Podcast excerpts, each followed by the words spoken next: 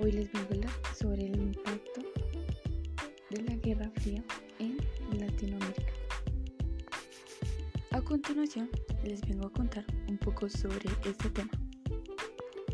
La Guerra Fría fue uno de los impactos a finales de la guerra de la Segunda Guerra Mundial debido al cambio de estrategia de Estados Unidos y relaciones políticas de esta región. Duran desde 1945 y Revolución Cubana de, de 1959. Estados Unidos eh, organizó una estrategia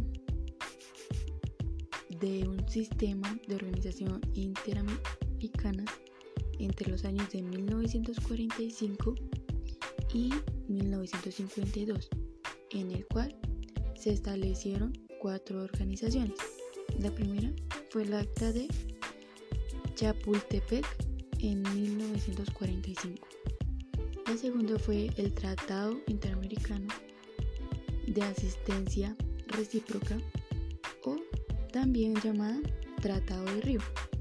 La tercera fue creación de la Organización de Estudios Americanos.